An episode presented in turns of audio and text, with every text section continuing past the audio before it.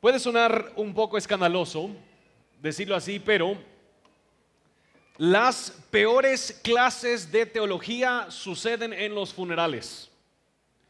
Las peores clases de teología suceden en funerales.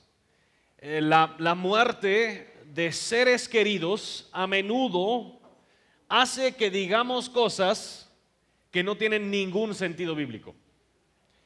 Eh, la muerte de un ser querido, quiera que no, extrae lo que verdaderamente creemos acerca de Dios, acerca de esta vida y acerca de la próxima. Y lastimosamente, en muchos casos, lo que demuestran estos momentos es que nos solemos aferrar a clichés supersticiosos que distan mucho de lo que nos enseña la Biblia. De hecho, quizás aún a menudo películas como Coco o las tradiciones de religiones antiguas o celebraciones como el Día de los Muertos moldea e informa más lo que creemos acerca de la muerte que la misma Biblia.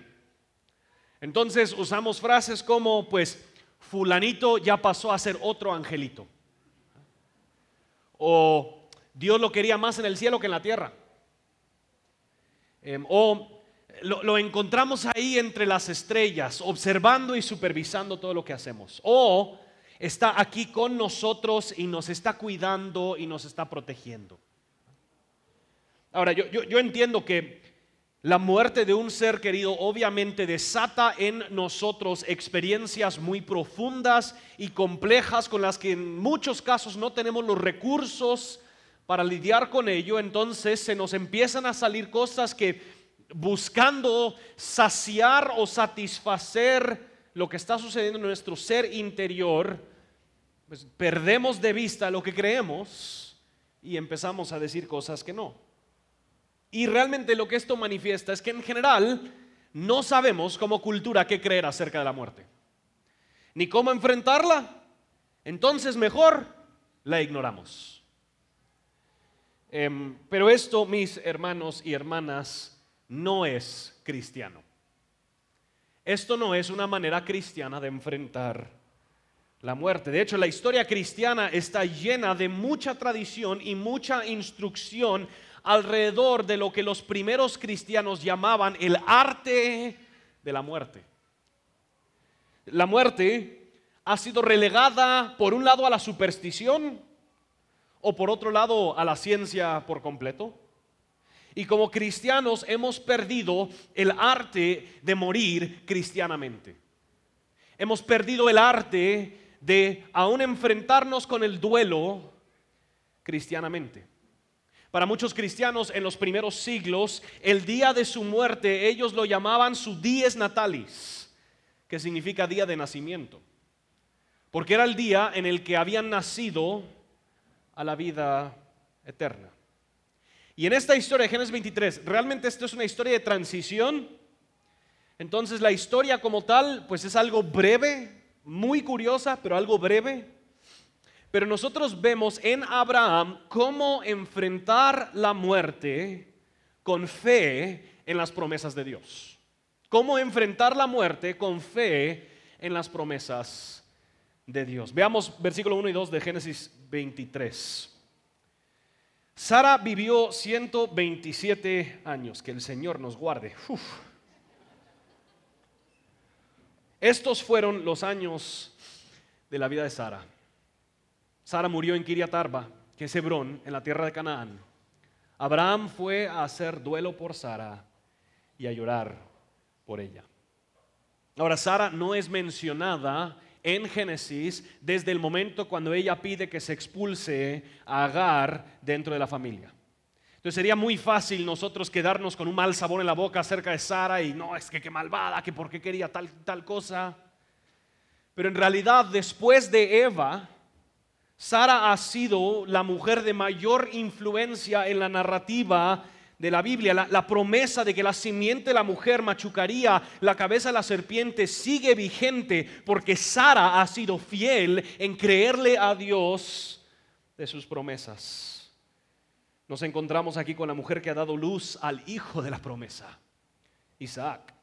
Y eso es importante porque especialmente en una cultura donde la generación y el hablar de las generaciones solía ser un asunto de los hombres, de que la generación pasa de un hombre a otro hombre, el hecho de que la Biblia resaltara tanto la vida de Sara y su incidencia en la historia de la redención nos demuestra cómo es que el diseño de Dios en la mujer no se limita a lo que la cultura decía. Y nos dice que Sara murió en Hebrón, en la tierra de Canaán. Hebrón está más o menos 35 kilómetros de Jerusalén, cerca de Mamre, donde Abraham tuvo varios encuentros con Dios, donde él recibió la promesa. Y con mucha, mucha, mucha razón nos explica el autor que Abraham hizo duelo y lloró por Sara. Esto incluía varios diferentes aspectos rituales, incluido entre ellos probablemente el ayuno, el rasgar sus vestiduras, polvo y ceniza en la cabeza, demostrando así su duelo. Y aunque la línea en Génesis 23.2 es muy corta, todos los que han perdido un ser querido podrán entender lo profundamente triste y doloroso que es el proceso en el cual estaba abarcando Abraham. Abraham no está simplemente siguiendo tradiciones. Por supuesto que él está lidiando con una profunda tristeza frente a la muerte de la mujer con la que él ha experimentado tantos momentos de tan enorme impacto. Sara no es, nos es muy fácil deshumanizar un poquito los personajes de la Biblia. Sara no es simplemente la portadora del, hijo de la promesa. Sara ha sido novia de Abraham, con quien él había sufrido, con quien ellos habían juntos creído en la locura de esta promesa tan grande que por medio de su simiente Dios iba a bendecir a todas las naciones. Abraham se está enfrentando con el duelo de la pérdida de su compañero de vida, con quien habían gozado juntos, habían prosperado juntos, sufrieron juntos y confiaron en Dios juntos. Hubiera sido una gran pérdida para Abraham. Y de ahí inicia pues una historia muy curiosa, la, negociación de esta propiedad donde Abraham va a buscar enterrar el cuerpo de Sara. Noten versículo 3 al 6. Después Abraham dejó a su difunta y habló a los hijos de Ed. Yo soy extranjero y peregrino entre ustedes denme en propiedad una sepultura entre ustedes para que pueda sepultar a mi difunta y separarla de delante de mí. Los hijos de Het le respondieron a Abraham, escúchenos, Señor nuestro. Usted es un príncipe poderoso entre nosotros. Sepulte a su difunta en el mejor de nuestros sepulcros, pues ninguno de nosotros le negará su sepulcro para que sepulte a su difunta. Abraham se acerca con lo que son conocidos como los hititas. Los hititas eran dueños principales de esta región de Canaán y Abraham se acerca reconociendo su situación legal y migratoria. Él quizás no tiene derechos para adquirir terreno a menos de que alguno de ellos se los otorgue. Y la respuesta de los hijos de Ed es favorable. Ellos reconocen la prosperidad de Abraham y hasta le dicen que este es un príncipe poderoso. Saber que otras cosas ellos se habían enterado acerca de la vida de Abraham, pero había un respeto, un honor hacia la persona de Abraham. Pero, y ellos pues honrando, deciden darle a él la opción de hasta sus mejores sepulcros. Pero hay más sucediendo en estos versículos de lo que nosotros solemos ver a primera leída. Abraham se afirma como migrante y extranjero en la tierra de Canaán. ¿Por qué importa esto? Pues por un lado, culturas antiguas tenían mucha conciencia y mucha preocupación acerca de dónde iban a enterrar a sus seres queridos. Enterrarlos no era simplemente una decisión ecológica de que, de pudieron haber enfermedades o lo demás, no era simplemente una manera de cerrar el ciclo de duelo, más bien había una conexión profunda entre el lugar donde enterraban sus seres queridos y el futuro de la familia. Había una conexión profunda con la tierra y el lugar donde tu familia por generaciones habitaba. Abraham no está simplemente en este momento buscando una solución práctica para el cuerpo de Sara. Él más bien está reconociendo que Dios ya le había prometido que la tierra de Canaán sería para el pueblo de Israel. Noten, si recuerdan lo que nos dice Génesis 17:8. Y te dará a ti y a tu descendencia después de ti la tierra de tus peregrinaciones, toda la tierra de Canaán como posesión perpetua, y yo seré su Dios. Aunque no lo pareciera, solicitar un sepulcro dentro de Canaán era de hecho un acto de fe en la promesa de Dios. Abraham no simplemente está buscando resolver las necesidades prácticas. Él más bien está actuando conforme a las promesas y la voluntad de Dios. Él está enfrentando la muerte de Sara con fe en la promesa de Dios. Aunque apenas es un pedacito de tierra. Él está actuando conforme a lo que Dios le ha prometido. Y en ese sentido hay un poco de ironía, porque aunque Abraham mismo dice, yo soy peregrino y extranjero entre ustedes. Pero entre dientes es como que, pero todo esto ya es mío. Yo soy peregrino, extranjero entre ustedes. Cuando en realidad, según la voluntad y el plan de Dios, los peregrinos y extranjeros en Canaán eran los hititas. Abraham está honrando la realidad presente y negociando como él debería bajo la estructura actual, pero él tiene sus ojos puestos en un futuro donde esta tierra sería para su descendencia. Abraham enfrenta la muerte de Sara con fe en las promesas de Dios. Y de ahí entran a una negociación muy interesante a nivel cultural. Hay mucha comunicación indirecta, hay diferentes aspectos de posturas em, que asume Abraham y los otros líderes y en el mero centro de esta negociación está el dilema, ¿será que Abraham va a recibir eh, una propiedad prestada o va a él poder adquirir tierra que realmente le pertenecería a él? Eso es lo que está en el mero centro.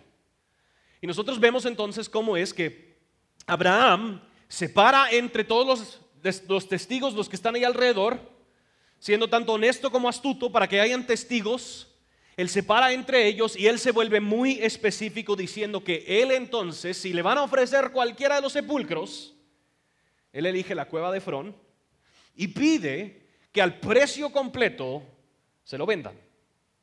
Él, él no quiere un favor, ya que a menudo en esta cultura, aunque hubiese una propiedad prestada, realmente no sería préstamo en el sentido de que, ahí te lo regalo, sería más, tú quedas en obligación a la persona que te lo haya prestado. Y en el versículo 10 nosotros vemos cómo es que Efrón, que ahora él pues fue señalado por Abraham porque él tiene esta cueva, también públicamente responde ante todos para que hayan testigos, no Abraham, yo te lo regalo, quiero que tú lo tengas. Pero de nuevo el prestador quedaría bajo obligación con el prestamista. Entonces Abraham con mucha humildad y mucho respeto ante todos los testigos pide de nuevo que se le venda. Y aquí vemos la interacción bien interesante, esta conversación muy indirecta. Noten en versículo 15, 16. Dice Efrón respondiendo, Señor mío, escúcheme, una tierra vale 400 ciclos de plata. ¿Qué es eso entre usted y yo? Sepulte pues a su difunta. Abraham escuchó a Efrón y Abraham pesó la plata que éste había mencionado a oídos de los hijos de Et, 400 ciclos de plata, medida comercial. Ahora, hay un montón de ondas ahí que tal vez usted y yo nos hubieran pasado desapercibidos. Ah, 400 y me lo va a regalar, nítido, ¿verdad? Pero como dicen por ahí, lo barato sale caro. Abraham está prestando la atención a estas dinámicas, siendo muy honroso y lo que usualmente seguiría de aquí es una negociación donde el comprador busca rebajar el precio. Pero Abraham no lo hace. Ante todos los testigos, Abraham fiel y honrosamente paga precisamente el precio que Efrón le pide asegurando que no hay duda alguna ante todos los testigos que él ha cumplido a cabalidad lo que ellos esperan y así él obtiene los papeles del terreno donde enterrar a Sara. Y con eso se concluye la negociación. Y Abraham se queda con esos papeles. Y, con detalles muy precisos, versículo 17 al 20, de nuevo explica dónde estaba este lugar ¿Cuál fue la negociación? ¿Quién se quedó con el terreno y que quedó a nombre de Abraham? Y así Abraham pudo enterrar a su esposa, pero no simplemente a su esposa. Nosotros sabemos más adelante que Abraham también es enterrado en esta misma cueva, también Isaac, también a Jacob y sus esposas. Abraham no estaba simplemente negociando un lugar para enterrar a Sara, sino que actuando en fe en la promesa familiar, Abraham estaba adquiriendo patrimonio familiar. Y esta negociación era un acto de fe en la promesa de Dios. Ahora, es rara la historia, es impactante, pero luego pienso, en, la audiencia original que lo está escuchando. ¿Recuerdan lo que nosotros hemos dicho? La audiencia que está recibiendo los primeros lectores de esta historia hubieran sido el pueblo de Israel, recién librados de la opresión de Egipto, están delante del monte Sinaí a punto de entrar, ¿dónde? A Canaán. Ellos están testificando de que la tierra que vienen diciendo que Dios les ha dado no es simplemente una leyenda familiar. Más bien hay antepasados quienes han confiado en la bondad y fidelidad de este Dios, en que Él cumple sus promesas y ellos han adquirido porciones de esta tierra porque Dios se lo ha prometido. Uno de los pasajes más impactantes cuando pienso en esta audiencia original es Génesis capítulo 15, versículo 13 al 19. Solo imaginen a, ellos parados delante del monte Sinaí escuchando estos versículos. Dios le está hablando, hablando a Abraham, hablando a Abraham, esa está buena. ¿eh? Dios le está hablando a Abraham. Dice, ten por ciento, ten por cierto que tus descendientes serán extranjeros en una tierra que no es suya donde serán esclavizados y oprimidos durante 400 años. ¿Te imaginas al pueblo de Israel ante el monte Sinaí como que... Pero yo también juzgaré a la nación a la cual servirán. Y después saldrán de allí con grandes riquezas. Noten, tú irás a tus padres en paz y serás sepultado en buena vejez en la cuarta generación ellos regresarán acá porque hasta entonces no habrá llegado a su colmo la iniquidad de los amorreos. Y sucedió que cuando el sol ya se había puesto, hubo densas tinieblas y apareció un horno humeante y una antorcha de fuego que pasó por entre las mitades de los animales. En aquel día el Señor hizo un pacto con Abraham diciendo, a tu descendencia he dado esta tierra, desde el río de Egipto hasta el río grande, el río Éufrates, la tierra de los kenitas, los ceneseos, los cadmoneos, los hititas, los fereceos, los refaitas, los amorreos, los cananeos, los jerjeseos y los jebuseos. Hagan eso en su segundo idioma, muchachos. ¿Se, imaginan a la audiencia original que está viendo estas promesas? Que está viendo la fidelidad de este Dios que ha cumplido a cabalidad todas las cosas y luego ven a sus patriarcas, a sus antepasados que están respondiendo en fe ante la fidelidad de este Dios, tomando pasos concretos para adquirir aquello que Dios les había prometido. Aunque es de transición esta historia, esta historia no es desperdiciada, hubiera fortalecido la fe del pueblo de Israel antes de que ellos entrasen a la tierra que Dios les había prometido. Ahora, no sabemos cuánta información tenía Abraham acerca de la plenitud de estas promesas.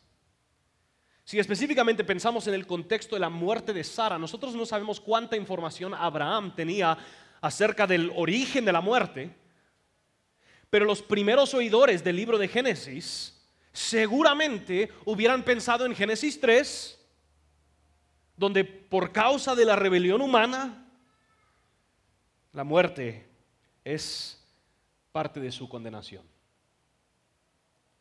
Ahora yo creo que precisamente por lo que pasa en los capítulos que nos van llevando a Génesis 23, hubiese dentro de estos lectores originales una expectativa nata de que la, muerte de Sara no puede ser el fin. La muerte de Abraham no puede ser el fin. La, muerte es un enemigo impotente porque no era parte de este diseño original de Dios. Entonces Dios tendría que en algún momento hacer algo para enfrentar la muerte y cada muerte de cada antepasado es un recordatorio de esto. ¿Se dan cuenta? En todo el Antiguo Testamento somos recordados de todas las muertes de personas surgen y mueren generaciones enteras, surgen y mueren reyes, surgen y mueren profetas, surgen y mueren líderes, surgen y mueren enemigos sociopolíticos, pero el único enemigo contra el cual el pueblo de Israel no logra triunfar es la muerte.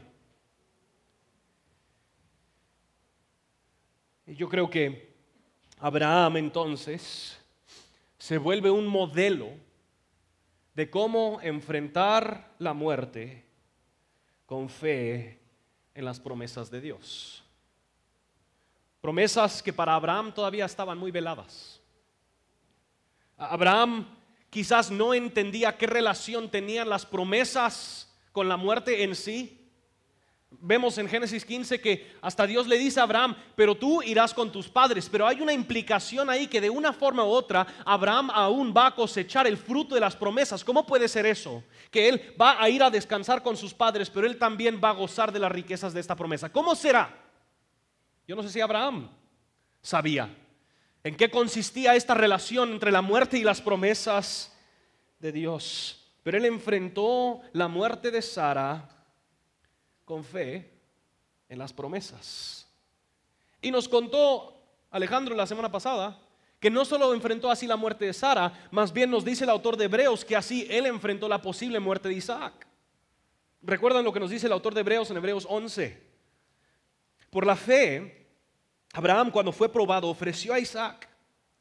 Y el que había recibido las promesas ofrecía su único hijo fue a él a quien se le dijo en Isaac será llamada descendencia.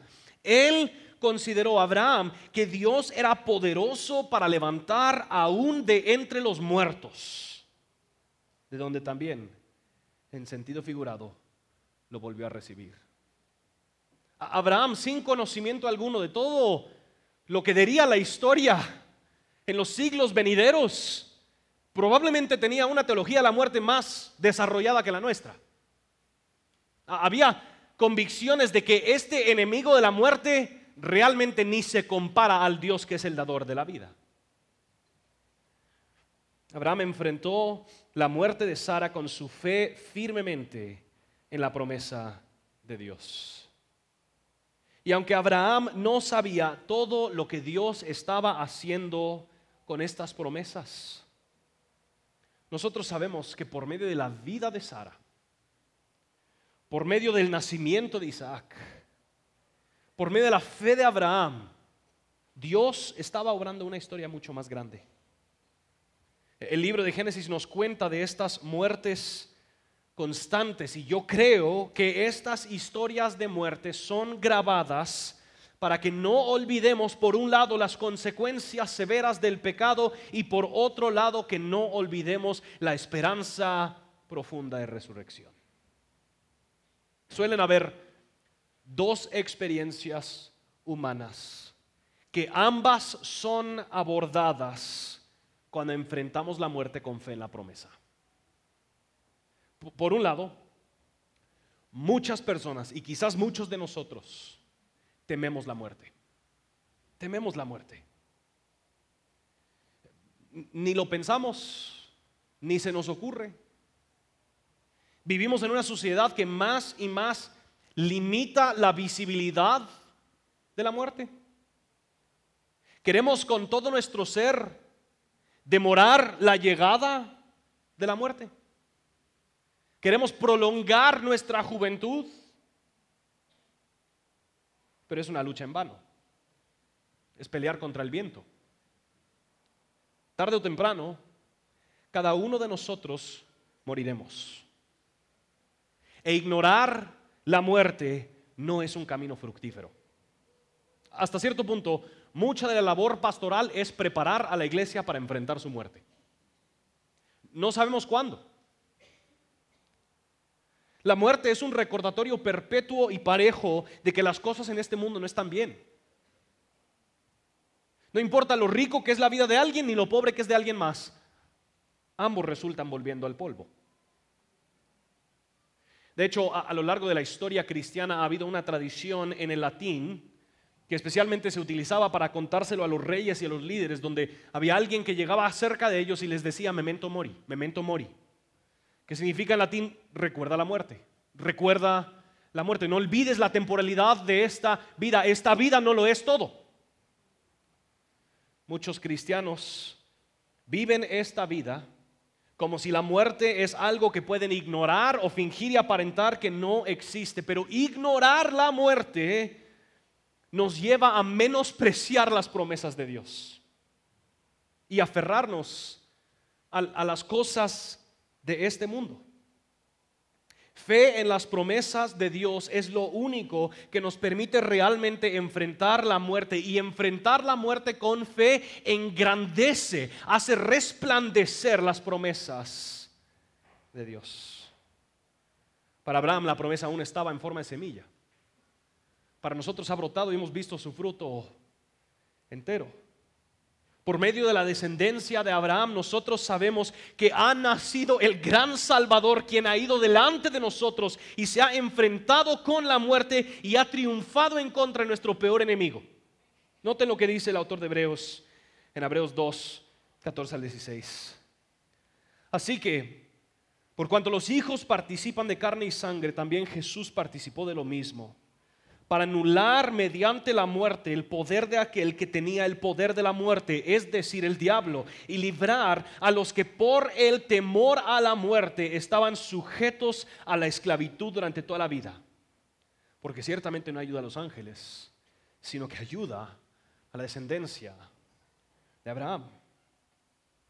Enfrentamos la muerte con fe en que la muerte es un enemigo vencido por más que siga afectando a los seres humanos, los que están en Cristo ya han sido librados ya que Cristo ha anulado el poder que la muerte tenía sobre ellos. Para el que está en Cristo, aunque la muerte nos duele, no hay por qué temerla. Ni la mía, ni la de mis seres queridos que también mueren en Cristo, porque creemos que algo mejor está por venir por estas promesas seguras y firmes de que la muerte es un enemigo vencido, podemos enfrentar la muerte con esperanza. Y los cristianos han perdido mucha de la riqueza de nuestra tradición en cuanto a la muerte. Solemos vivir nuestras vidas como cristianos, pero muchos de nosotros enfrentamos la muerte como incrédulos. La, muerte en mi vida pone en duda cuánto yo realmente creo en que la tumba está vacía. Hace unos meses fuimos recordados precisamente del gran ejemplo de cristianos que enfrentan la muerte con fe en la promesa. Mi abuelita estaba sufriendo semanas de infección em, y el, Señor se la llevó, pero en, en los días llegando su día es natalis, su día de nacimiento a la vida eterna. Mi mamá, mis tíos y mi abuelito estaban alrededor de su lecho cantando himnos, leyendo salmos, orando junto con ella, porque ella dijo, yo estoy lista. Así, enfrentamos la muerte como cristianos, con fe en la promesa de que este terrible enemigo ya no tiene poder. Como Jesús decía, simplemente están dormidos. Pero por otro lado, algunos tememos la muerte por otro lado, todo ser humano anhela el paraíso. Y lo único que hace sentido completo del anhelo que tiene el ser humano es las promesas de Dios. Quiera que no, todos nosotros vivimos con una sensación de que tiene que haber más en esta vida. Tiene que haber algo más. Tiene que haber un segundo capítulo. Tiene que haber un regreso del Jedi para que no nos quedemos así en el imperio contraataca. Amén. Pero desconociendo las promesas de Dios, muchos intentan hacer de esta vida su paraíso. Invierten todo su tiempo, todos sus recursos, sus esfuerzos en crear un estado de paraíso aquí y ahora buscan incansablemente experiencias que les permiten saborear esta idea ilusiva de que tienen, que tienen de un paraíso. Y no tengo nada en contra del IRTRA, no me oigan mal, pues. Pero el IRTRA, uno de sus lemas es el lugar del sí se puede. Este es paraíso. Has llegado. Aquí no hay malas experiencias, aquí no hay malos recuerdos. Bueno, pueden haber colas algo largas, pero... Y, estos tipos de lugares alrededor del mundo buscan crear la ilusión de que tú has dejado el mundo atrás y has entrado por fin al paraíso, pero siempre se acaban las vacaciones. Dejamos atrás el paraíso a veces hasta decepcionados porque no sació los deseos más profundos de nuestro corazón. Simplemente los levantó, los sugirió, pero no los satisface. Y aunque nosotros Podemos en esta vida gozarnos de pequeños destellos del paraíso. Fe en la promesa nos protege de sobreilusionarnos con esta vida y nos permite verdaderamente añorar y esperar el verdadero paraíso. Uno de mis versículos favoritos es Hebreos capítulo 11, hablando específicamente de la familia de Abraham, Hebreos 11, 13 al 16. Todos estos murieron en fe sin haber recibido las promesas. Pero habiéndolos visto desde lejos y aceptado con gusto, confesando que eran, ¿qué? Extranjeros y peregrinos en esta tierra. Porque los que dicen tales cosas claramente van a entender que buscan una patria propia. Y si en verdad hubieran estado pensando en aquella patria de donde salieron, habrían tenido oportunidad de volver, pero en realidad anhelan una patria mejor, es decir, la celestial por lo cual Dios no se avergüenza de ser llamado Dios de ellos, pues les ha preparado una ciudad. Todo el paraíso que tu corazón anhela existe. En serio, todo el paraíso que tu corazón anhela existe. Todo lo mejor que tu corazón puede imaginar del paraíso apenas rasca la superficie de lo que Dios tiene listo y preparado para su pueblo. Pero no existe en las ofertas baratas de este mundo. El, paraíso que Dios tiene preparado no es un lugar primeramente. Aunque como hemos mencionado, los que pertenecen a Dios en Cristo, la descendencia de Abraham heredará la tierra. El, paraíso no es un gran banquete, aunque por supuesto comeremos rico. El, el, paraíso no consiste primeramente en diversión, aunque yo te prometo que jamás has experimentado placeres como las que tendremos cuando estamos ya con Dios. No, mis hermanos y hermanas, lo que hace que el paraíso sea paraíso, lo que hace que el cielo sea celestial, es la presencia de Dios. He estado meditando en Isaías capítulo 25, versículo 6 al 9. Nos da una imagen hermosa de este día. Noten lo que dice el autor. El Señor de los ejércitos preparará en este monte para todos los pueblos un banquete de manjares suculentos, un banquete de vino añejo, pedazos escogidos con tuétano, vino añejo refinado y destruirá en este monte la cobertura que cubre todos los pueblos, el velo que está extendido sobre todas las naciones. ¿Cuál es? Él destruirá la muerte para siempre. El Señor Dios enjugará las lágrimas de todos los rostros, quitará el oprobio de su pueblo sobre la tierra, porque el Señor ha hablado. Y en aquel día se dirá, noten, no se va a decir qué rica la comida, no se va a decir qué bonitas las calles. Por supuesto que todo eso es cierto. ¿Qué se dirá? Este es nuestro Dios que hemos esperado para que nos salvara. Este es el Señor a quien hemos esperado. Regocijémonos y alegrémonos en su salvación. Hermanos y hermanas, si creemos que la tumba está vacía, que las promesas que Dios le hizo a Abraham y que ha cumplido a lo largo del tiempo son ciertas, entonces nosotros tenemos una manera muy distinta de cómo enfrentar la muerte.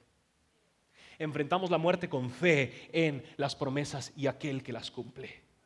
Tú y yo no podemos hacer nada para superarla en nuestras propias fuerzas. Nuestra fe está en que Dios ha prometido que la muerte, debido a nuestra rebelión, es un enemigo vencido que todo el mal será revertido y que viviremos con Él para siempre. O, opuesto de otra forma, quiero que sepan, las buenas noticias son ciertas.